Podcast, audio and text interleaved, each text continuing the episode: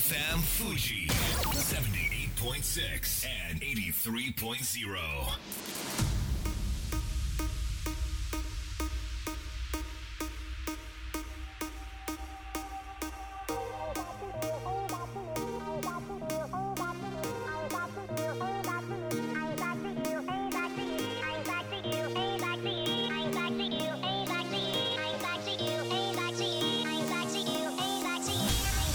月曜夜のひとときいかがお過ごしでしょうか？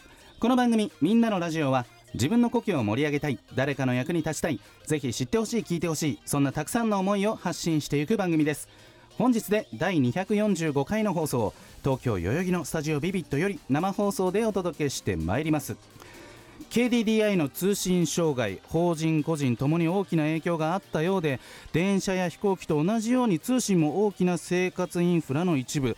というかむしろ全国規模だと考えますと一部の交通インフラがストップするよりもはるかに大きな影響があったわけですけれどもそのことを説明する KDDI の記者会見。そこで見せた高橋社長と吉村専務の天下無双の回答力。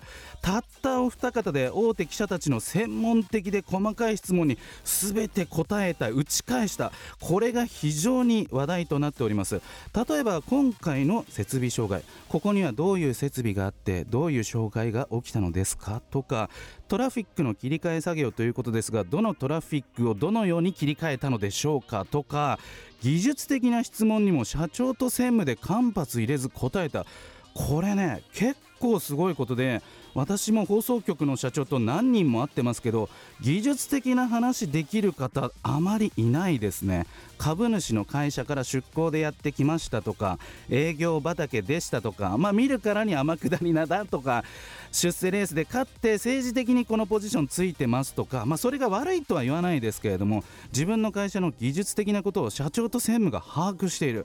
これ社員の皆さん幸せだろうなと思いました、えー通信障害は全国的に現在ほぼ回復しているようです。こんばんは。DJ 西川俊也です。さあ番組の進行はもうお一方。どうも。20万人から選ばれたベストカラーゲニスト有野育です。よろしくお願い申し上げます。よろしくお願い申し上げます。かっこいいですね。ね。えキャリアは KDDI ですか？ドコモです。あじゃあ今回の通信障害特に影響はなかったと。全く。でもこの通信障害とか機材のトラブルって突然やってくるじゃない。確かにそこでなんかこうどういう対応できるかって、まあ、個人だとしてうんうん。もこれが使えなければこのネットワークにしようとかまあいろいろ工夫が必要だと思うんですけれども私この間お。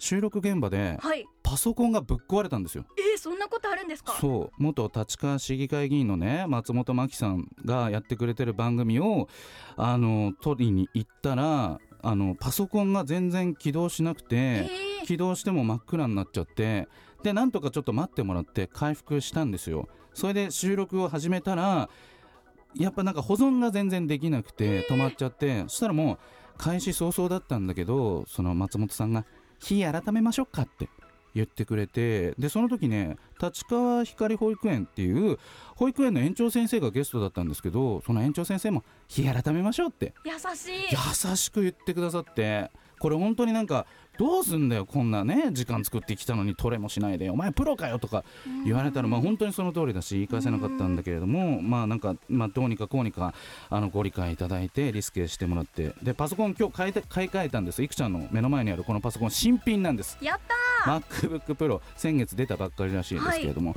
まあなんでね僕自身もこの機材トラブルとかそういうのってあ急に来るんだって思ったんでね、えーぜひ皆さんも何か起こった時の準備しておいてください。それでは本日もみんなのラジオ元気よくスタートです。FM Fuji FM Fuji 78.6 and 83.0. この番組は株式会社フレイマプレフィックスネットショップリオリオエクシード株式会社共同司法書士事務所以上の提供でお送りします。それでは前半はこちらのコーナーです。組織課題の見える化メガネこのコーナーでは組織や職場にあるさまざまな課題悩みの解決に役立つ書籍や物の見方考え方について紹介していきます。バランスとグロスコンサルティング株式会社松田さんではなく取締役の西田徹さんです。よろしくお願いします。よろしくお願いします。ね、松田さんの代打ということで西田さん今日来ていただきました。すごい方です。プロフィール紹介します。京都大学農学部農芸科学科にて遺伝子組み換えを研究されています。その後リクルートにご入社。組織活性化研究所にて組織文化サーベイの開発に携わっています。その後ニューヨーク大学経営学修士を経て株式会社ボストンコンサルティンググループにご入社経営戦略組織戦略などのコンサルティングを担当され現在はマーケティング経営戦略ロジカルシンキングファシリテーションコーチングなどを研究テーマとしているということで。もうねリクルートボスコン下手ってだけでも十分優秀なわけですけれどもさあ西田さん、はい。まあ、ちょっとキャラクターを伺いたいわけですけれどもなんか趣味とかあったりしますか？はい。えー格闘技が大好きで、あらまあキックボクシングをやる方ですね。やってます。キックボクシングをやる 今日はね対立をテーマにお話ししていただくんですけどもなんかその時に対立をイメージすることってあるんですか？キックボクシングでありますね。あるんですでね。それを、うんまあ平常心で、ああうん、うん、戦うのが大事ですね。あ。の頭に血が上るんじゃなくてね。冷静にね、はい。えー打ち蹴っている西田さん 今回は改めてどんなテーマでいきましょうか？はい。今日はですね、うん。えっと組織の中の個人同士の対立というふうにちょっとミクロに、えー絞りましてですね、はい。そこを解決していく非常に有効なテクニック教えていただけると。エンプティチェアというのをご紹介したいと思います。わかりました、はい。まあ空の椅子と直訳するとねそうですね。なるわけですけれども、えー個人と個人の対立を浮き彫りにするために必要なこのエンプティチェアどういう技法なんでしょうか？はい。えっと技法まずはあの効効能からお話ししたいあこの、はい、なぜやるのか。なぜやるのか。うん。はいで空っぽの椅子を使うことによって仮に私が、えー一般社員の西田ですと、うん。で私はか田中課長に憤りを覚えてますなんて時にこれを使うとどういうことが起きるかというと、田中課長の気持ちが非常に深く分かっちゃったりすると。うんうん。と同時に私の田中課長とのやり取りで自分がいけなかったこと至らなかったことが深く反省が起きましてですね。うん。ほっといても行動が変わるそうすると田中課長との関係も改善していくという、はいでこれ誰かにい西田さんこうしなきゃって言われてやるんじゃなく全部一人で気がついていくワークなのでうん。実はこちらの方が効果が高いですね。うん。なるほど。はい、まあ、そのゴールを目指して、はい。えー取り組むエンプティチェア、はい。どういうものでしょうか？そうですね、はい、一体何なのかということなんですけれども、うん。まずですね椅子を2つご用意いただきます。はい。で椅子を向かい合わせにします、うんで片っぽに自分が座りますね。そうすると私が平社員の西だと一般社員の西だとなると向かいが空っぽですからうん。そこにあたかも私が違和感を持っている田中課長が座ってると思って想像して。想像してうん。で田中課長あのねっていう形で非常に申し訳にくいんですけどもっていうあの時のレポートにダメ出しいただいたじゃないですか。でも私はもうあの本当に、えーそれを受け止めがたかったんです。なぜならこうこうこうっていうふうにこう一人芝居をくするってことですよね。そうですね。ある意味。ある意味、うん。えでもまあ一人芝居というよりやっぱ本当にそこに田中課長がいてうん。思いを苛立ちをぶつける。うん。演技ではなくて本当のことを本当のことを苛立ちをぶつける、でそこに本物の田中課長いらっしゃらないので、うん。うんいいくら場合によっては罵詈雑言で「あんたアホちゃいますか?」とか言っても、うん。別に田中課長イラッとしないという非常に安全な技法ですよね、うん。まずはね。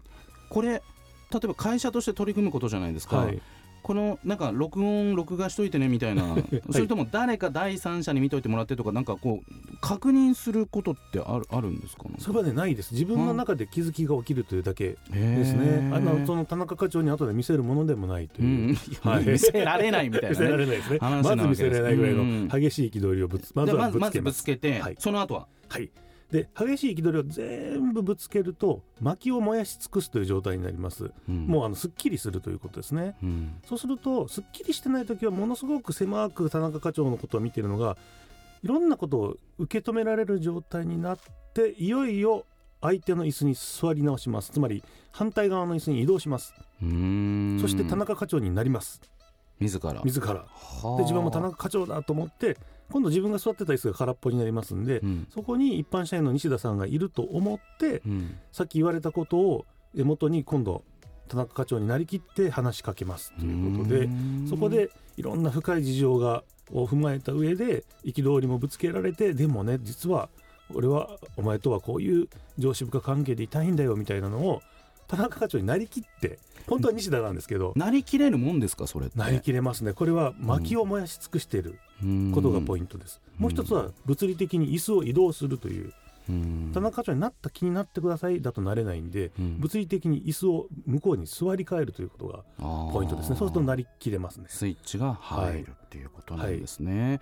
まあ、今回はその組織と組織の対立ではなく個人と個人の対立をあぶり出す、ここには会社として考えるとどんな狙いがあるんですか？そうですね。あの会社を構成するいろんな人たち同士の,、うん。あの対立が解消されるといいなというのもありますけども、はい、えー非常に効果的なのはやっぱりエグゼクティブの方ですね、うん。にこのエンプティチェアをやっていただいてトップトップの方とのうん。か違和感みたいな実はみんな持ってらっしゃるんですよ。うん。あの事業部長さんとか部長さんとかあはー。社長副社長とかに必ずっていいぐらい持ってるんでそなるほど。こをもう解消していただいてうん。こう本当に素の、えー協力関係が築き上げることができればその会社すごく強くなりますうよね。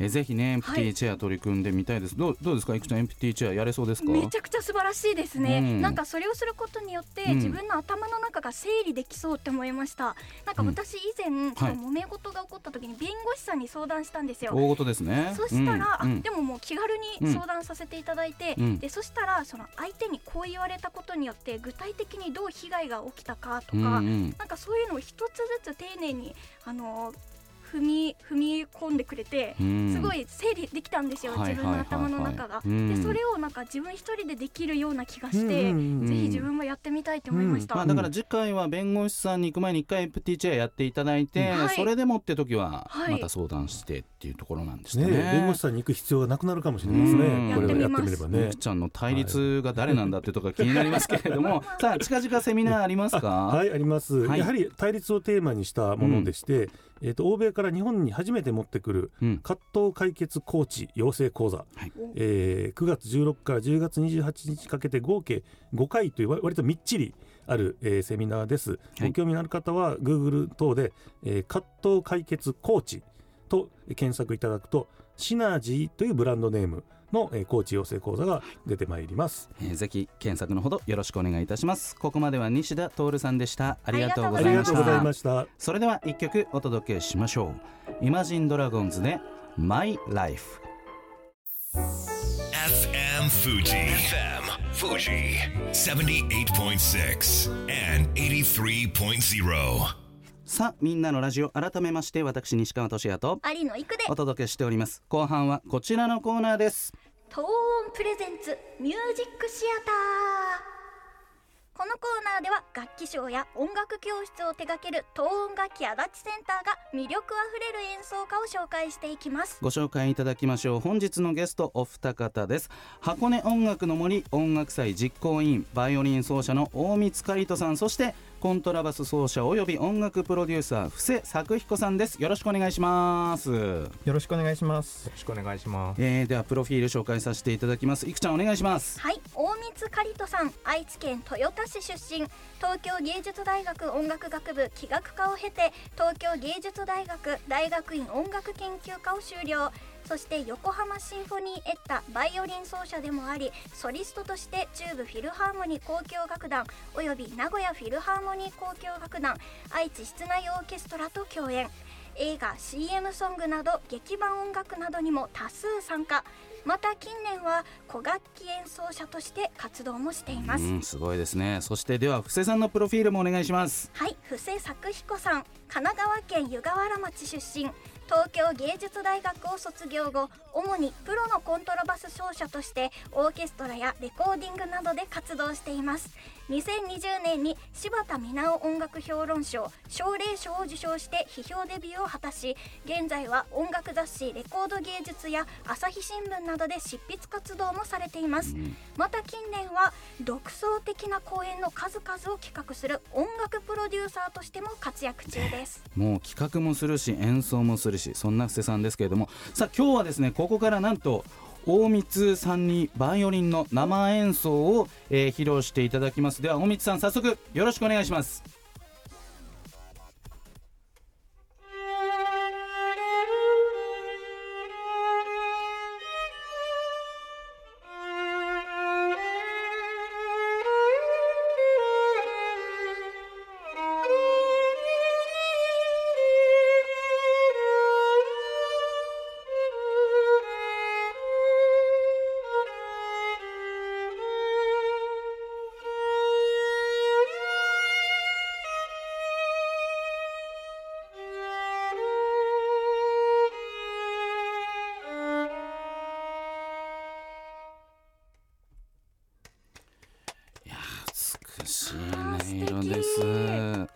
有野由紀さんいかがでしたか？柔らかい、ね。癒されました。いや大水さんがさらにかっこよく見えてきたわけですけれども、はい。お二人ともまだお若いわけですがさあ布施さん箱根音楽の森音楽祭、えーどんなイベントなんでしょうか？見どころ楽しみ方など教えてください。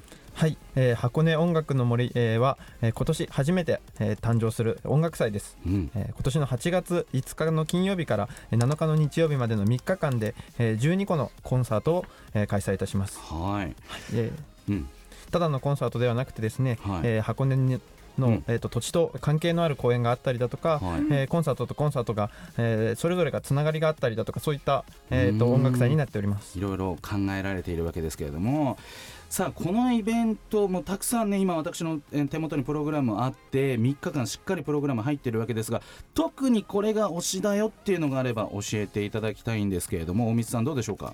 えーそうですね。どの公演もこうつけがたいんですが、うん。ですよね、えー私からは、えっと、1個、えっと、1日目のうん公演ですね、はい。えっと、箱根の森の兵士の物語という公演をご紹介させていただきたいと思います、はい。えっと、この公演はですね、えっと、小さなオーケストラと語りあとうんダンスによって、えー上演されます。うん。えっとストラビンスキーの作品なんですけども、えっと、実はあの箱根にははい。あの第二次世界大戦中に、えっと、100人のドドイツ兵が、えー滞在してたという、えっと、史実がありましてえーその歴史と、えっと、その今回の、えっと「兵士の物語」っていう作品を絡めて上演させていただきます。なので、まあ、今回ここでしか聴けない公演になっているかなと思いますので、えうん。ーぜひ足をお運びいただけたらと思います。この演奏者の中に大光さんもいらっしゃいますねバイオリンで。はい。うわこれは、えー、と8月5日金曜日の、えー午後3時からはい。ということでえそんな史実知ってましたいくちゃん？いや知らなかったです、ねえ。それをこの歴史を音楽と絡めて表現するってこれまたすごいですね。そうですね、うん。今回音楽祭するにあたってちょっと勉強して、へえならではの公演になったかなと思います。もうこの8月5日に向けて今日も7月4日ですけどもあのあれですかもう練習はそうですね。いる少しずつ始めてっていう。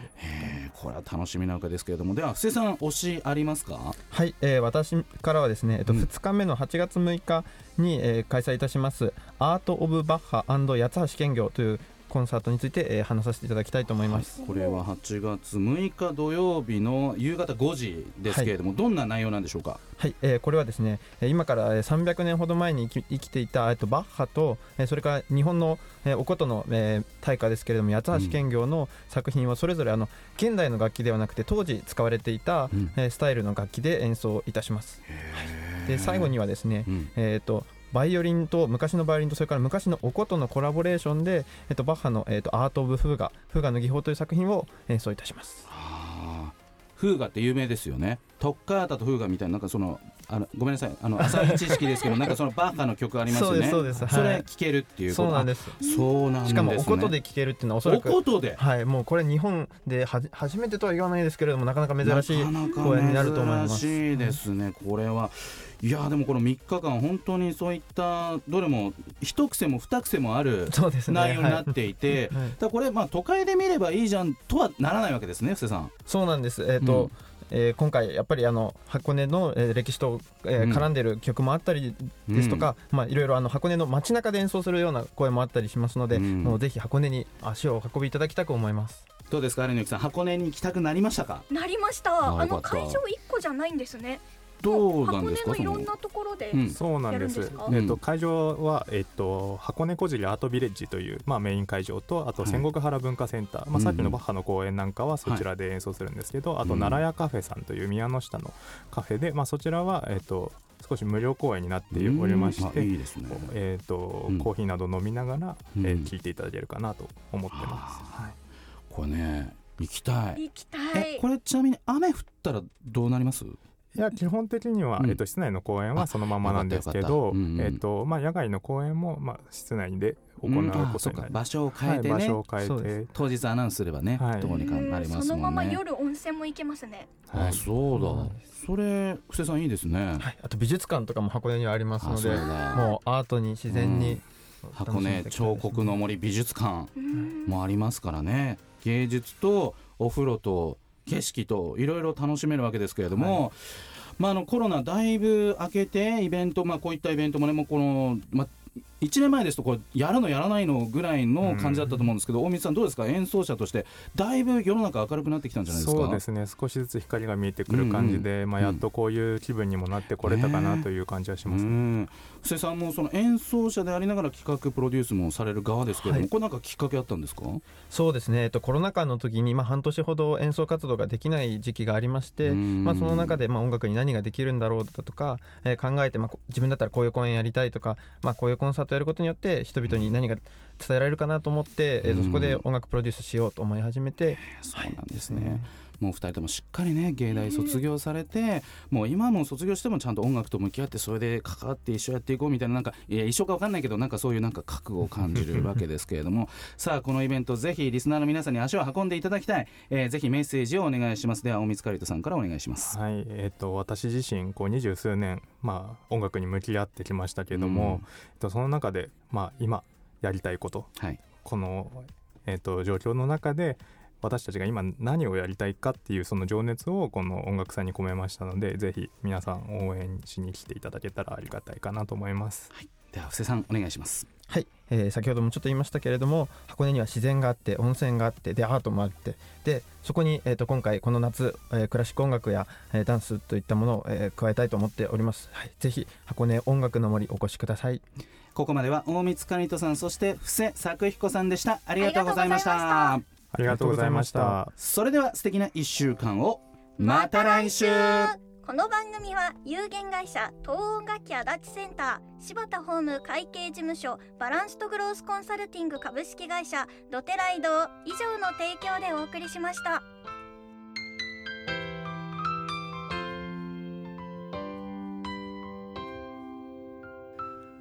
最後だと分かったでも言いたかった。